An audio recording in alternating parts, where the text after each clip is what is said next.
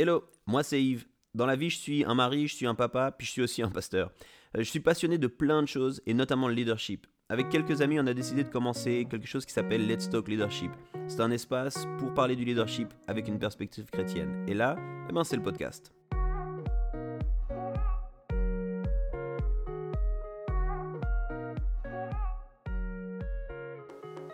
Salut à tous, euh, moi c'est Yves et puis c'est un épisode un peu spécial, euh, tu l'auras remarqué au niveau de la qualité, on est en, plein, en pleine saison de confinement avec cette pandémie autour de ce virus du, appelé Covid-19, euh, ce coronavirus et du coup on a quand même décidé de continuer à enregistrer le podcast et avec moi, moi je la vois sur mon écran et toi tu vas l'entendre, c'est toujours Sabine, Sabine, comment vas-tu?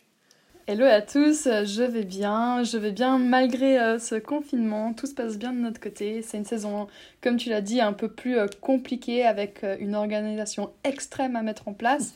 Enfin, je dis ça pour moi, mais alors pour toi, ça doit, avec deux filles en plus, ça doit être quelque chose. Comment tu le vis toi en tant que, en tant que parent?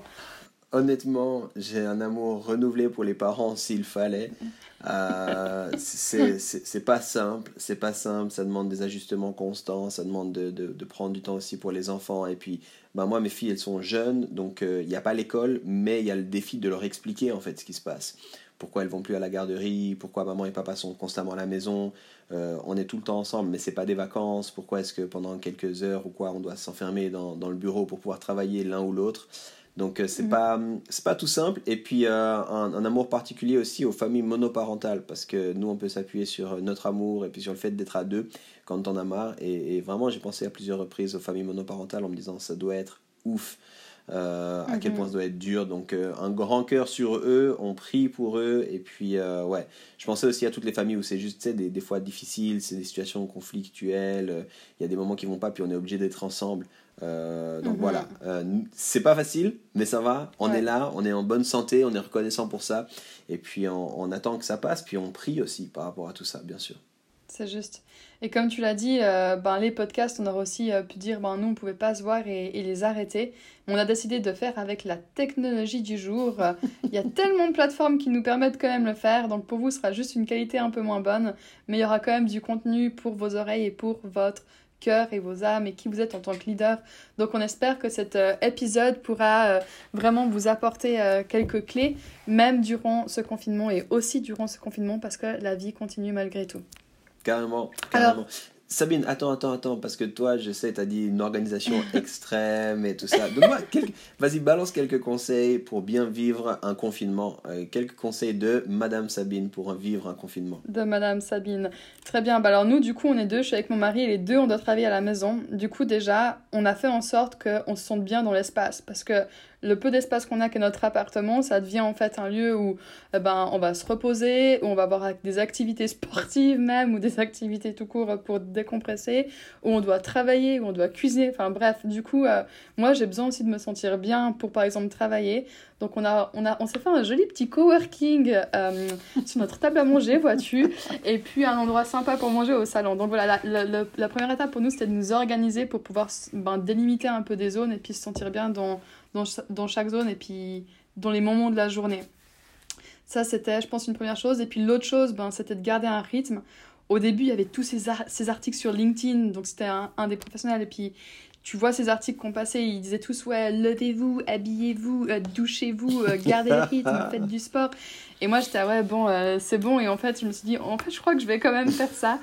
les deux premiers jours, c'était c'était compliqué parce que voilà, on attendait des annonces aussi du Conseil fédéral, etc. Et puis difficile de se concentrer. Puis au final, ben, je pense que vraiment un des meilleurs conseils qu'on peut donner, c'est garder le rythme.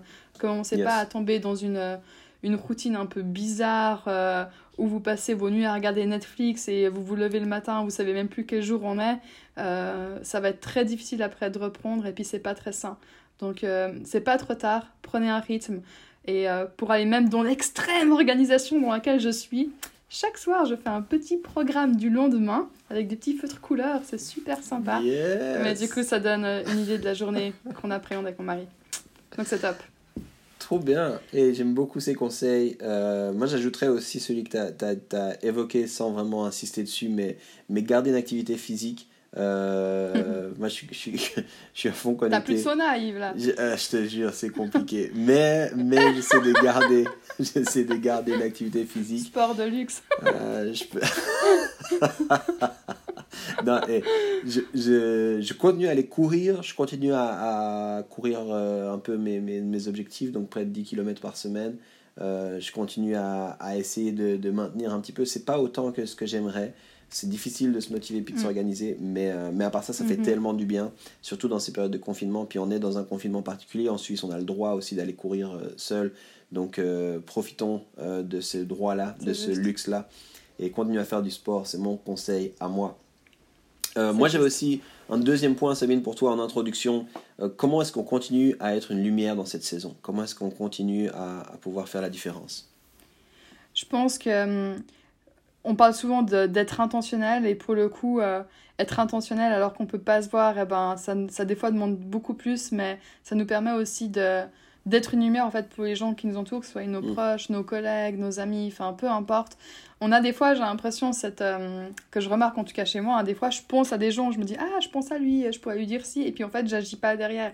Mais la personne, qu'est-ce qu'elle en sait que j'ai pensé à lui ou que j'ai envie de prendre de ses nouvelles si je le fais pas?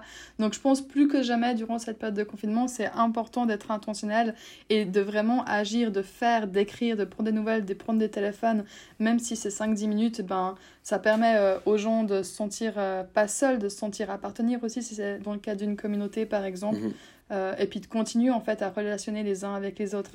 C'est tellement bon. Ça, pour moi, c'est vraiment le truc que je, pense beaucoup ces temps et puis euh, depuis le début du confinement. Euh, distance physique ne veut pas dire distance sociale.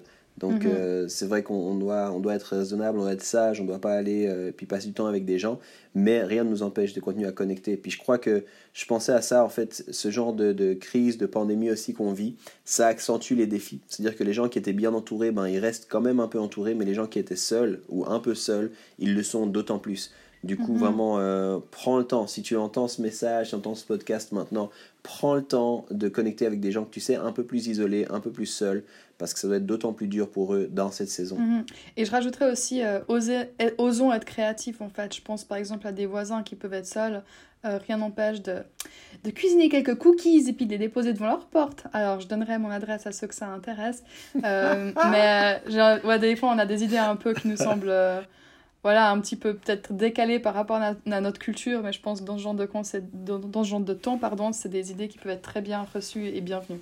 Yes, c'est trop bien. Et hey, les amis, on vit cette, cette saison, on se tient dans la prière, on, on croit qu'elle va passer, euh, on croit qu'il y a d'autres choses aussi pour nous après, et puis on veut continuer du coup aussi avec le podcast. Donc on va aller un peu de l'avant. Euh, c'est l'épisode numéro 3. Merci d'être avec nous. Il y a eu un petit pilote et puis ensuite euh, trois épisodes. Et si tu écoutes ce podcast, il y a deux choses que tu peux faire à fond pour nous.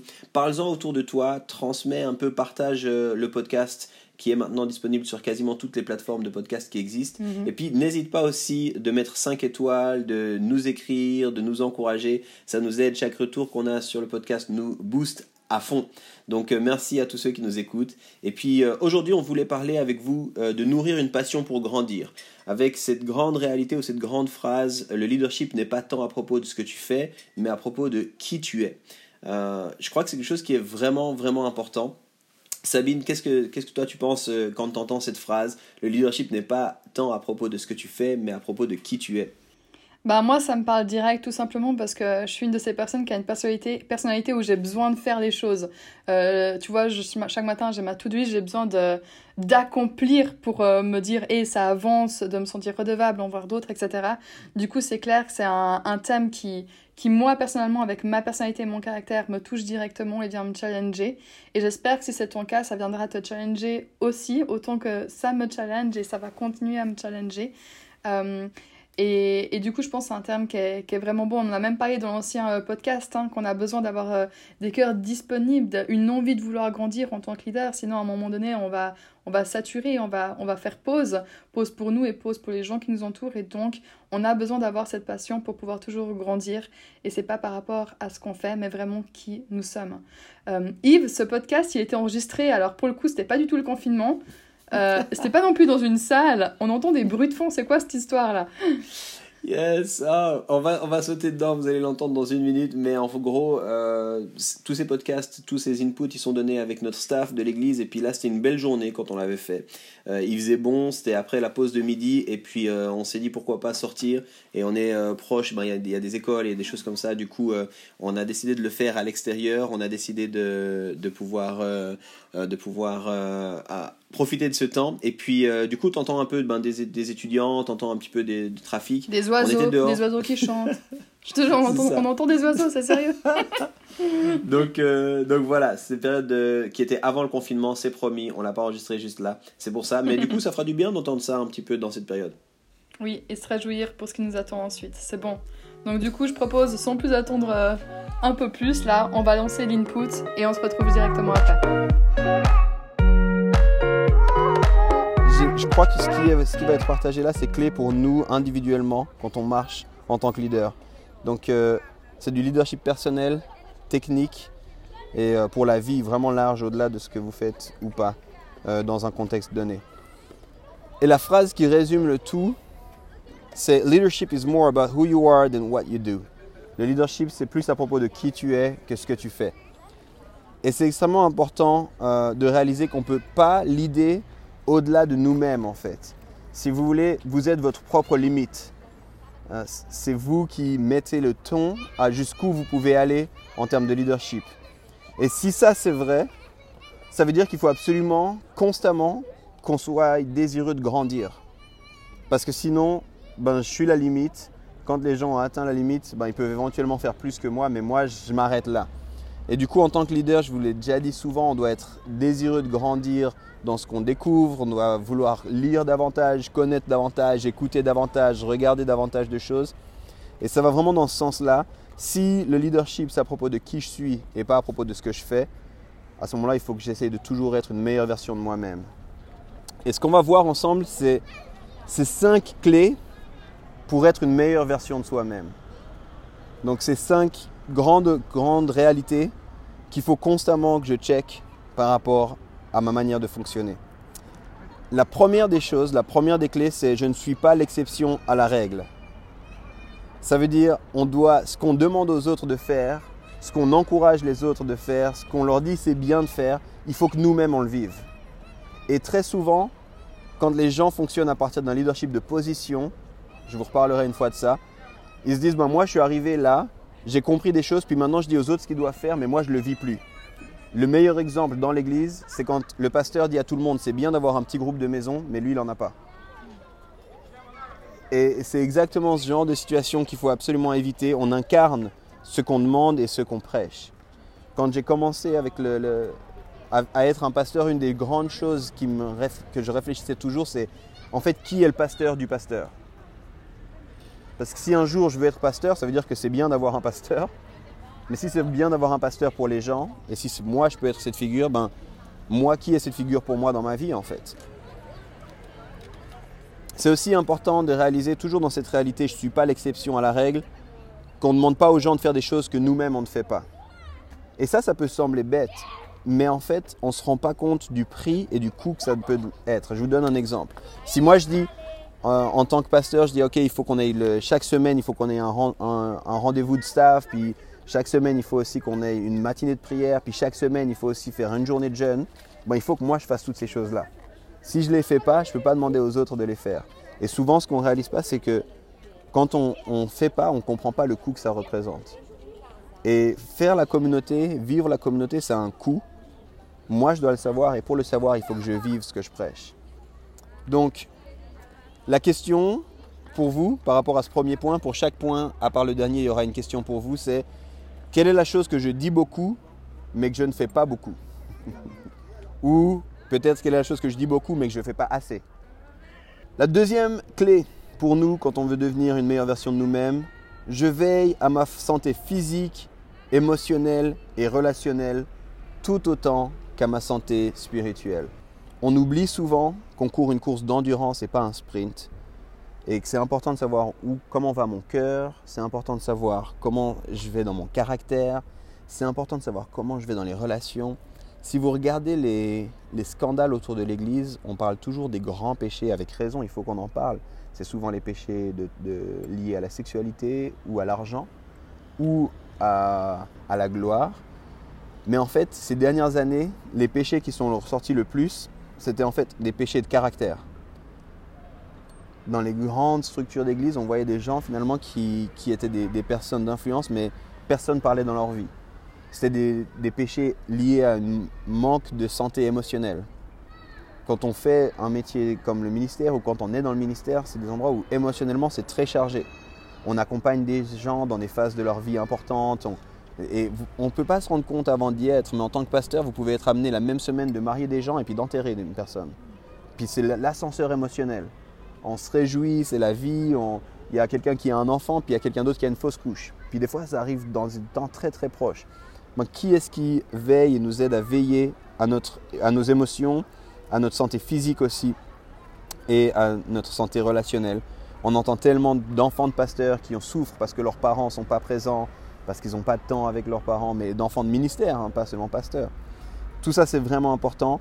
Rappelez-vous que Dieu en a après votre cœur plus qu'après votre ministère. D'accord? Dieu, il en a après notre cœur plus qu'après notre ministère. Et euh, moi, c'est un des points tous les jours. Euh, vous savez, presque tous les jours, je remplis un journal. Ce n'est pas un secret, vous savez que j'écris mon journal. Et dans mon journal, une de mes questions chaque jour, c'est comment ça va ta santé, Yves? Et je parle ici d'une approche holistique. Comment ça va, comment tu dors, qu'est-ce que tu manges, euh, comment est-ce que ça va ta, tes discussions avec les gens qui sont proches de toi, avec tes amis, avec comment tu gères toutes ces situations-là? À votre avis, maintenant c'est la question pour vous, quel est l'aspect de votre vie qui est le moins healthy, qui est le moins en santé? Quand vous pensez à votre vie, quel est l'aspect qui est le moins en santé? Et puis, qu'est-ce que vous pouvez faire par rapport à ça? Et puis là, il y a un petit bonus à cette question. Demandez à une personne qui est très proche de vous son avis, sans lui dire ce que vous, vous avez répondu. Parce que de nous-mêmes, on a des blind spots. Hein. On ne voit pas toutes les choses qui nous concernent. Euh, donc, demandez à quelqu'un qui est proche, hein, qu'est-ce que tu penses je pourrais améliorer dans ma vie? Troisième réalité, troisième clé, toujours sur ce We lead from who you are, not what we do. Je laisse parler des gens dans ma vie, je ne cours pas seul. On en parle beaucoup à Home, on dit toujours qu'on veut faire la vie ensemble. Ben, à quoi ça ressemble dans ma vie, cet entourage? Est-ce que j'ai un entourage qui est riche? On a beaucoup parlé de ça. Hein. Est-ce que j'ai des gens autour de moi? Est-ce que j'ai des mentors? Est-ce que j'ai des coachs? Est-ce que j'ai des personnes vers qui je me rends vulnérable? Est-ce que je laisse le droit à des personnes de parler dans ma vie? Si quelqu'un vient, qui peut venir et puis dire Fiona, en fait, parle-moi euh, Comment ça va euh, ta relation avec tes parents? Est-ce que je me braque ou bien est-ce que je laisse ça à, du monde On est d'accord que ce n'est pas tout le monde, n'importe comment, qui peut parler sur tous les aspects de nos vies, mais c'est important d'avoir des espaces où on s'ouvre et puis on partage la vie. Une autre chose que je cite aussi là-dedans, s'il le faut, je parle à des thérapeutes ou à des leaders en relation d'aide. Dans l'Église, c'est un gros problème. Souvent, on a tourné ça comme un gros euh, tabou si quelqu'un a des problèmes puis qu'il va voir un thérapeute, on pense qu'il n'est est pas bon ou qu'il a loupé, on, le voit comme un échec. Alors que finalement, si quelqu'un est malade et va voir un docteur, on est tous contents qu'il aille voir un docteur puis qu'il ait des solutions par rapport à ça. Et il faut vraiment qu'on démystifie ça. Euh, moi, en fin de printemps de l'année passée, j'étais vraiment, vraiment fatigué. Euh, Janet me disait, tu dors pas bien Yves, et c'est des choses que je réalise pas parce qu'on parle de blind spot. Quand je dors, je dors en général. Mais elle me disait, tu as un sommeil très agité, tu bouges beaucoup plus que d'habitude.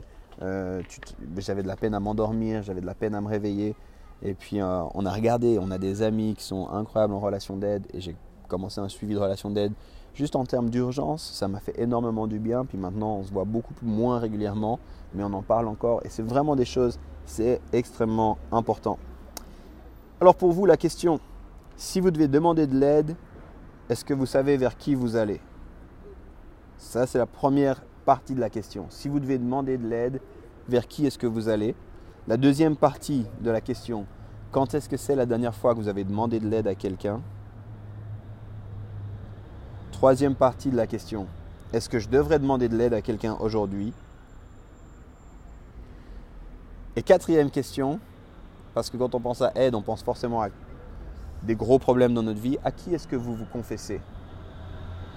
Jacques 5, 16 nous dit Confessez vos péchés les uns les autres, priez les uns pour les autres, la prière du juste est d'une grande efficacité.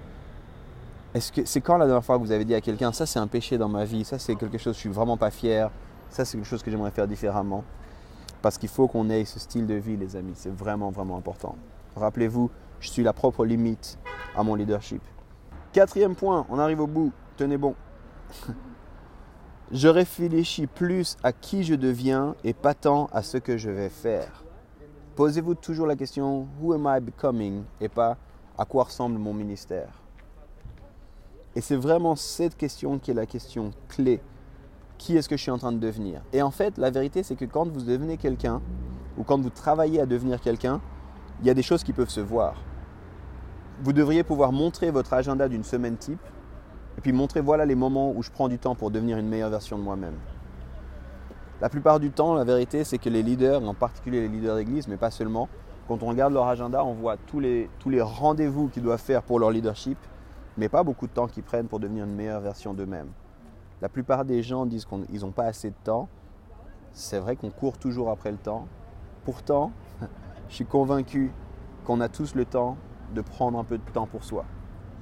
Quelles sont les choses que vous faites au quotidien, dans la semaine, chaque mois, pour devenir une meilleure version de vous-même Moi, je dirais qu'il ne faut pas avoir peur aussi de, de découvrir la force et la vie qu'il y a derrière les habitudes. On est des êtres d'habitude. On n'aime pas la routine, mais derrière les habitudes, en fait, il y a vraiment une force. Et en fait, il faut qu'on mette en place des bonnes habitudes.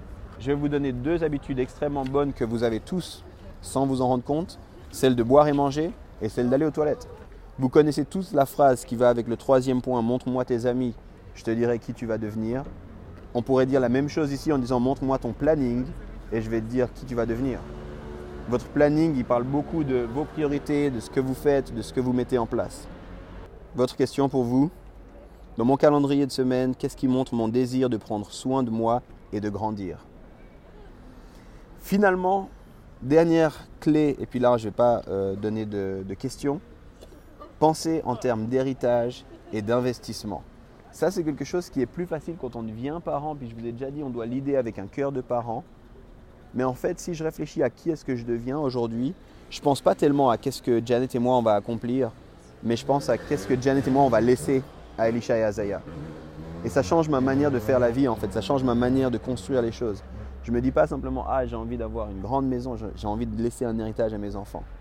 Ça peut prendre la maison, ça peut comprendre d'autres choses aussi, mais qu'est-ce que je veux laisser? Comment est-ce que vous, en termes de leadership, là où vous êtes investi, comment est-ce que vous, vous mettez en place un, état d'esprit qui pense héritage et qui pense euh, investissement et pas simplement faire quelque chose? Il n'y a pas de question là-dedans, c'est un gros sujet en soi. Les cinq clés sont des gros sujets en soi, on pourrait prendre vraiment plus de temps sur chacune, mais, mais je crois que c'est décisif de vraiment comprendre. Je suis ma propre limite dans mon leadership. Si je veux grandir dans mon leadership, je ne dois pas penser à qu'est-ce que je fais, mais je dois penser à qui est-ce que je deviens. Et puis là, on a des éléments vraiment concrets qui nous aident à devenir une meilleure version de nous-mêmes.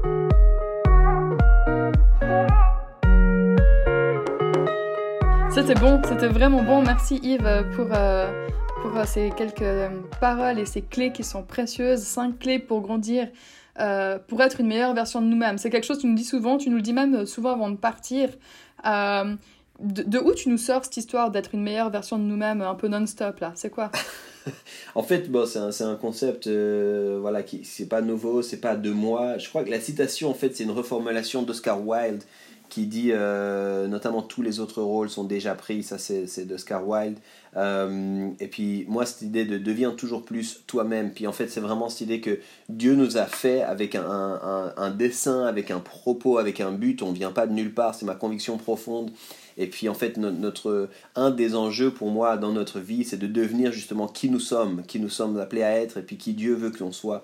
Et du coup, c'est quelque chose qui, qui, brûle vraiment sur mon cœur. Deviens toujours plus qui tu es, euh, deviens toujours plus toi-même. C'est vraiment quelque chose qui, ouais, j'aime beaucoup cette réalité et puis ce concept. C'est vraiment bon. On saura d'où ça vient comme ça maintenant qu'on l'entend.